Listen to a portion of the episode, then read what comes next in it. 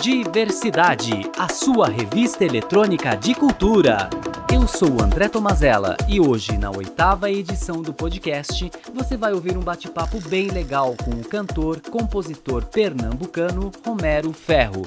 Romero é um dos principais nomes do novo pop brasileiro e foi o primeiro artista a ser convidado para o projeto de live sessions chamado Milk Box, disponível no YouTube e nas plataformas de música digital. A ideia é conferir à apresentação uma estética de câmara única e sem cortes, tornando as canções mais cruas. Acompanhado por Yugot e Suliano, produtores da Milk Music, Romero interpreta duas canções suas, Corpo em Brasa e Verdadeiro Amor, destaques de seu último disco. Romero lançou dois álbuns de estúdio, Arsênico de 2016 e Ferro em 2019, e já foi destaque em alguns dos principais festivais de música alternativa do país. Seu som, que mistura elementos da música tropical brasileira com timbres icônicos dos anos 80, conquistou o público, o que resultou em mais de 5 milhões de plays nas plataformas digitais somente do seu último disco. Vamos ouvir um pouquinho de Corpo em Brasa na versão do projeto Milk Box.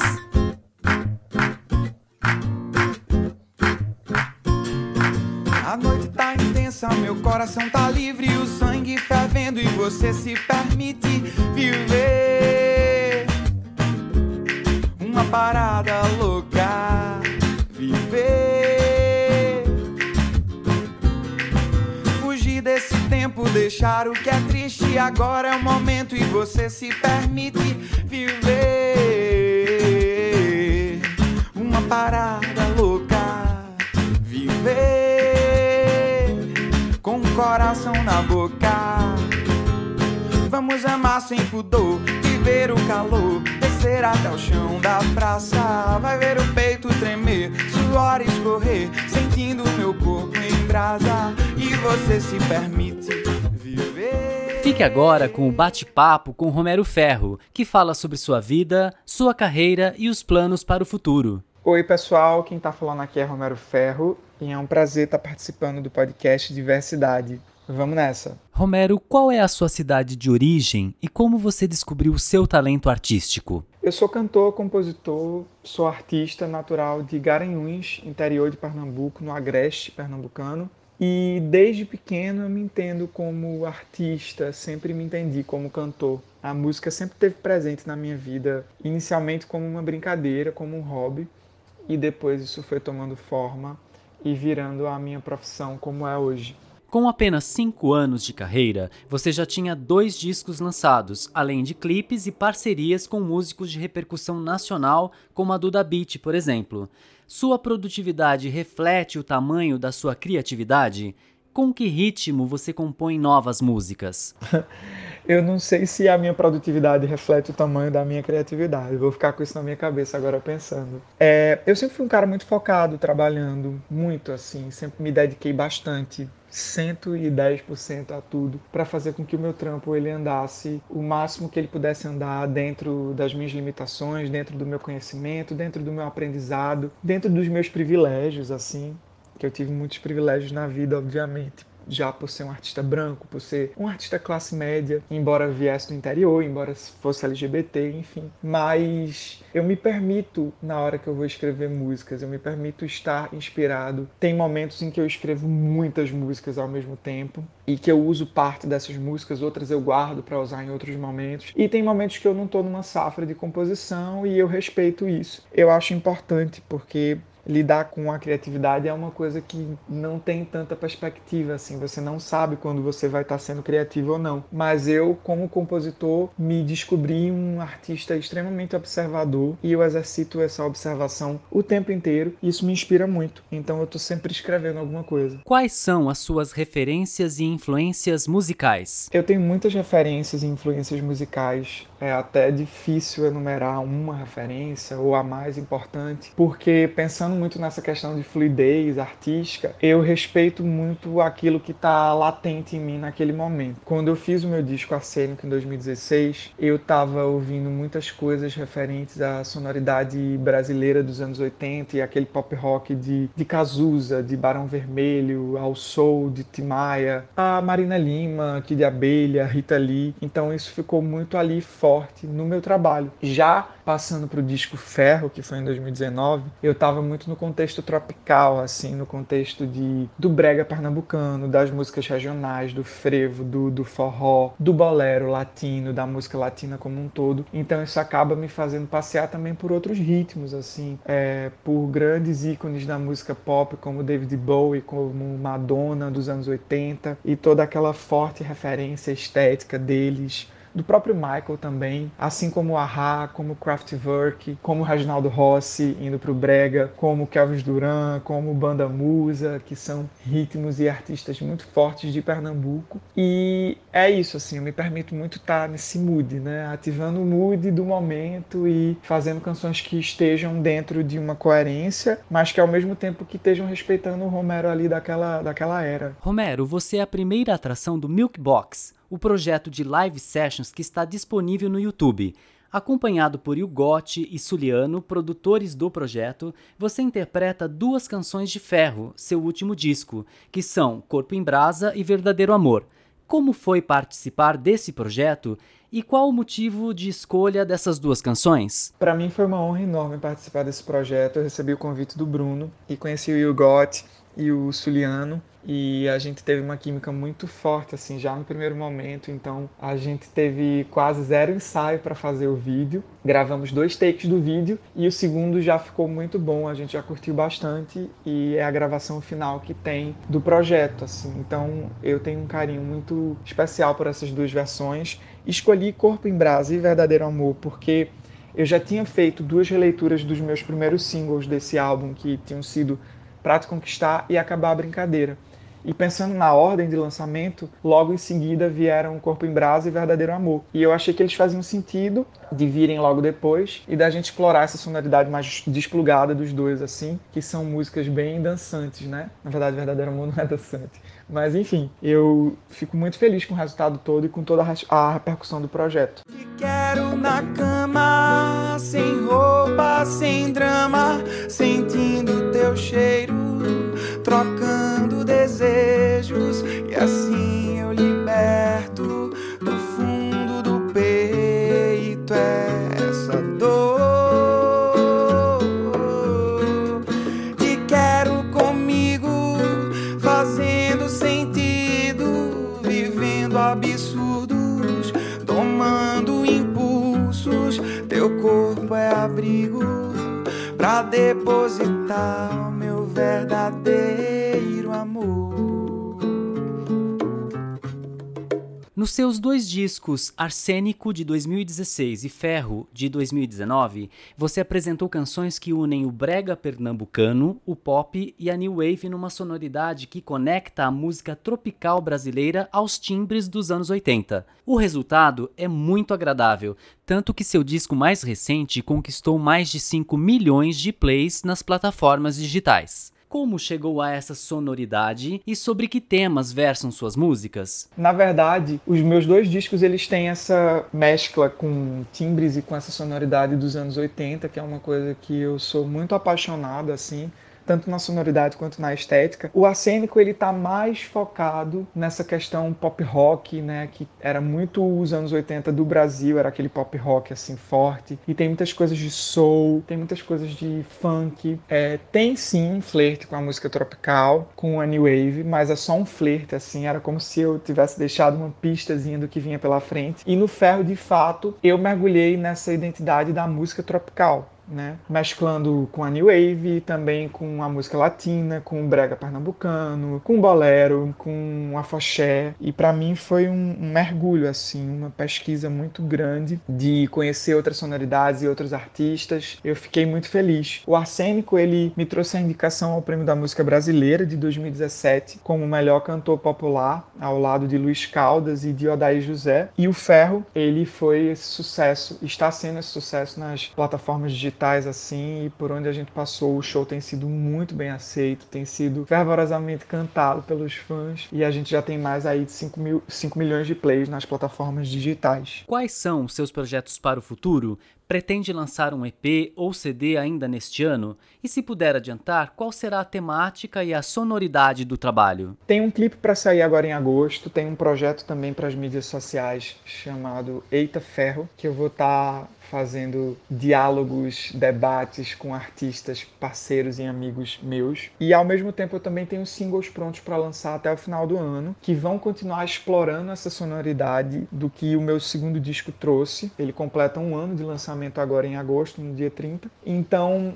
ainda é um momento de surfar muito nessa, nessa onda, nessa onda tropical wave e tal. E eu acho que eu só vou começar a pensar numa nova era, em um novo disco pro ano que vem, provavelmente. Esse ano vão sair singles novos, feats e muita coisa, mas ainda misturada no tropical. Na sua opinião, a música deve ser apenas um entretenimento ou teria algum objetivo de provocar reflexão, incentivando mudanças na sociedade? Como a sua música se encaixa nesse contexto? Eu acho que a música pode ser tudo. E tudo vai assim depender muito de como o artista ele se enxerga e de como ele enxerga a arte dele. Eu acho que a gente pode fazer músicas de formas completamente despretensiosas para que elas entretenham, para que a gente, a gente dance, para que a gente desça a bunda até o chão e se divirta, porque é incrível isso, é maravilhoso, sabe? É você se divertir, as pessoas se divertirem. E você pode também fazer músicas que façam as pessoas refletirem. Eu faço um pouco das duas coisas misturado, assim. Às vezes tem músicas que estão mais para esse momento do entretenimento e outras que estão mais para esse momento de reflexão, mas também músicas que juntam as duas coisas. Eu costumo dizer que o meu som, ele é um som para você dançar pensando, né? E é, eu acho que é isso, assim, você tem que seguir muito a sua verdade, que é o que eu já tinha falado aqui anteriormente, e eu me vejo explorando coisas novas, assim, lados novos, fazendo canções mais políticas e ao mesmo tempo fazendo canções mais despretensiosas. Como é ser artista em um mundo totalmente digital, marcado pelas redes sociais e suas bolhas de opinião?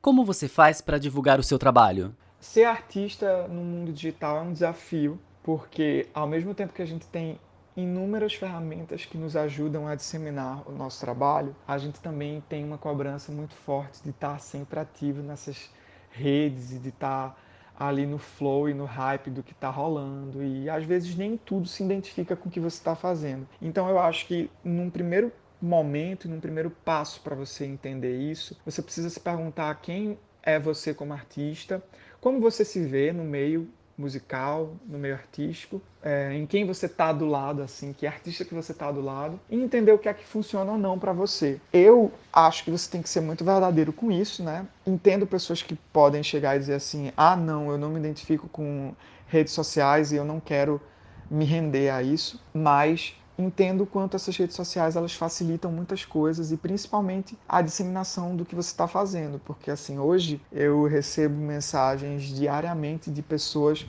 do Brasil inteiro que conheceram as minhas músicas através de, de canais digitais, de streamings, de plataformas de vídeo, enfim, e pessoas do mundo todo. Então, assim, quanto tempo de repente demoraria para que uma música minha tocasse numa rádio da Itália ou que fizesse parte de uma playlist grega, de, de, uma, de uma TV grega? E tudo isso aconteceu comigo, por exemplo, isso, isso foram coisas reais, aconteceram por conta de redes sociais. Então, assim, eu acho que você pode usar tudo isso muito ao seu favor, sem se tornar escravo e sem se tornar uma uma máquina disso, sabe? Sobreviver com música é difícil?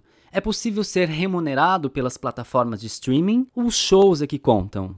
Sobreviver de música é difícil, principalmente sendo um artista independente e nesse contexto que a gente está cultural do nosso país, né?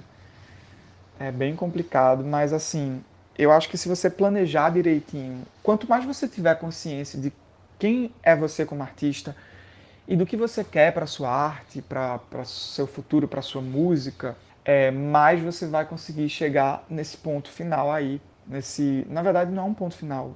Esse ponto final não existe. É sempre um caminho que você está construindo. Mas mais você vai estar tá dando passos certeiros nesse caminho. E aí você vai conseguir se cercar de uma boa estratégia e fazer com que a sua música ela seja realmente uma música que circule nas plataformas de streaming, nas playlists e isso vai te trazer de fato sim rendimento. Então dá para você ter rendimento em tudo isso se você for uma pessoa que conheça o mercado que você quer mergulhar. E os shows eles contam muito, logicamente, mas eu acho que dá para você aliar as duas coisas, principalmente nesse momento de pandemia onde os shows físicos não estão acontecendo e as lives elas pagam bem, mas elas não pagam tão bem quanto shows, assim, em sua maioria, mas principalmente para artistas independentes, né? A gente precisa cada vez mais mergulhar e conhecer esse mercado digital que está na nossa frente. Como está sendo a sua quarentena? Você tem feito lives? Tem conseguido alguma forma de remuneração? Quem quiser conferir você ao vivo, quais são os canais? Assim como eu falei né, na pergunta acima, a live ela tem sido uma forma de remuneração do artista. Né? Por isso que essa intenção de você fortalecer mais as mídias sociais e o meio digital. A gente não sabe como é que vai ser a nossa vida pós-pandemia, a gente não sabe quando é que nós vamos poder fazer shows de fato. Então, esse está sendo o nosso novo modelo de mercado. E é importante que a gente entenda ele. Eu fiz algumas lives Fiz lives em festivais, fiz live no Coquetel Molotov, no Festival Fico em Casa BR, fiz live no Festival da UBC e tô organizando uma live minha que ainda não tinha feito para final de agosto para comemorar um ano do disco de lançamento. Então assim, é um processo que você precisa entender. Nem sempre as lives elas são tão remuneradas como um show, de fato, né? Mas você acaba atingindo outros públicos com ela que assim, às vezes você vai fazer um show e o show era só naquela cidade específica especificamente, e a live ela tá ali disponível para qualquer pessoa de qualquer lugar do mundo te ver. Então você consegue atingir mais pessoas pensando dessa forma, né? Então tudo é um quebra-cabecinha que você tem que ir entendendo e você tem que ir colocando a sua arte em xeque e até onde você quer chegar como artista para fazer essas coisas ou não, né? Eu tô ativo em todos os meus canais, YouTube, Spotify, Facebook, Instagram, TikTok agora que eu tô virando uma pessoa descolada no, no TikTok. Então as pessoas podem me encontrar em todos esses lugares lugares. Estamos vivendo um momento de muita visibilidade para os artistas LGBTQIA, principalmente em função dos inúmeros talentos trans que surgiram nos últimos anos. Você aborda a temática em suas músicas? Poderia falar um pouco da sua relação com a comunidade LGBTQIA? A minha relação com a comunidade LGBTQIA+, é completamente verdadeira, porque eu sou LGBTQIA+, então as minhas músicas falam muito sobre isso também, não todas, mas algumas falam, porque é a minha verdade, quando eu falo pra tua intolerância eu tô de tolerância zero, é porque eu já sofri muito preconceito por conta da minha sexualidade. Eu sofro, na verdade, diariamente, por ser homossexual, por ser nordestino. Embora eu reconheça os meus privilégios, eu sei que eu sou um artista branco, eu sei que eu sou um artista de classe média, que eu nunca nunca sofri preconceito por conta da cor da minha pele, que eu nunca passei fome, sabe? Eu uso todos esses meus privilégios com também as experiências que eu tenho de preconceito para conceber a minha arte, para tornar tudo verdadeiro. Então, a comunidade LGBTQIA+, ela tem crescido cada vez mais, a nossa voz tem crescido cada vez mais, e a partir do momento que a gente não se cala e que a gente não deixa que nenhuma outra pessoa fale por nós de uma forma errada, sabe? É, obviamente, as pessoas que abraçam a nossa luta, que abraçam de forma verdadeira, elas vão ser sempre bem-vindas, mas a gente não pode se calar nunca, porque nós que sofremos na pele diariamente o tipo de preconceito por conta da nossa sexualidade. Então é importante que a gente fale abertamente sobre isso. Eu entendi a a importância disso, a importância de levantar essa bandeira e de falar isso nas minhas músicas. Como você define o momento político pelo qual estamos passando? Você se sente representado pelo atual presidente, pelos congressistas? E o que precisa mudar para que tenhamos uma sociedade mais justa e menos desigual? Esse governo não me representa, infelizmente. Não queria dizer isso, né? não queria ter esse problema, mas eu fui completamente contrário à eleição desse presidente e a esse governo, porque ele me ataca diretamente, ele, ele ataca diretamente a minha classe LGBTQIA+, ele ataca a nossa existência, né, a nossa representatividade. Então, uma pessoa que me ataca diretamente, eu não vou ser a favor de forma alguma. Hoje, eu acho que a gente precisa focar muito no nosso autoconhecimento e no nosso crescimento e melhoramento como ser humano. Porque a gente perde muito tempo apontando o dedo para as outras pessoas e para os erros das outras pessoas, quando nós temos muitos erros e muitos motivos que precisamos melhorar, sabe? E a partir do momento que a gente muda, a gente vibra nessa energia de mudança e as coisas que estão à nossa volta, elas mudam também. A gente precisa entender os nossos privilégios, de onde a gente veio, como que a gente viveu, como que a gente cresceu. E diante disso, vem o que é que nós vamos fazer com esses privilégios? Como nós podemos construir uma sociedade melhor e mais igualitária com isso. Isso parte o tempo inteiro de dentro da gente. Sem esse conhecimento por completo nosso, a gente não, não vai conseguir essa igualdade, sabe? E essa busca de entendimento interno nos faz entender o lugar do outro, entender a dor do outro, desenvolver a nossa empatia, que é muito do que a gente está precisando, sabe? São pontos que a gente está precisando nesse momento, urgentemente, que vinha sendo, discutido, vinha sendo discutido muito antes dessa pandemia, mas com essa pandemia parece que todas essas questões é, de sexualidade, questões raciais, questões econômicas, elas estão aí mais latentes no nosso, no nosso dia a dia, no nosso cotidiano. E eu acho importante, eu fico muito feliz em ver pessoas que não tinham nenhum tipo de conhecimento se perguntando e se questionando sobre tudo isso e lendo, descobrindo, estudando sobre o mundo que elas estão e sobre quem elas são. E eu acho que é assim que essa mudança vem, a partir desse nosso conhecimento e desse nosso melhoramento interno.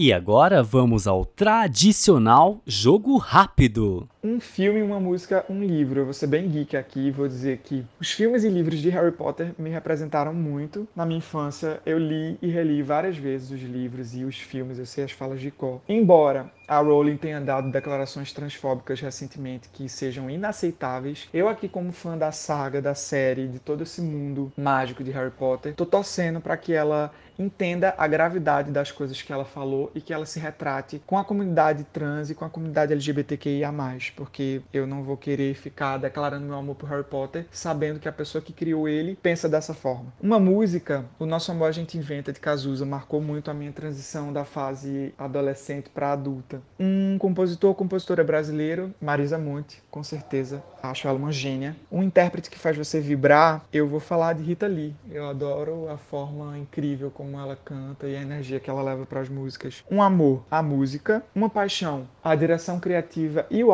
audiovisual, que eu tô cada vez mais descobrindo isso. Uma cidade do mundo. Recife, família e amigos, muito importante para minha vida, para os meus princípios, embora eu tenha tido muitos choques com a minha família de ideias e de pensamento de vida e com amigos também, mas eu acho que você precisa sempre entender é, o que é que essas pessoas têm para passar para você e o que você tem para passar para elas, porque sempre tem um, um ponto ali de equilíbrio onde você pode aprender alguma coisa. Mas foram fundamentais na criação dos meus princípios, sim. Casamento gay, super apoio e espero me casar algum dia. adoção de crianças também quero criar uma família, não agora e ter filhos. Já tenho gatos, né? Então já dá um trabalho grande, mas crianças sim e penso em adotar super, mas não para agora. Tempo livre, no meu tempo livre eu uso para me abastecer, porque o fato de usar minha energia para compor e para fazer arte, no meu tempo livre eu me nutro para que eu possa criar coisas novas e diferentes. O que me irrita muito é quando os planejamentos planejamentos eles são quebrados.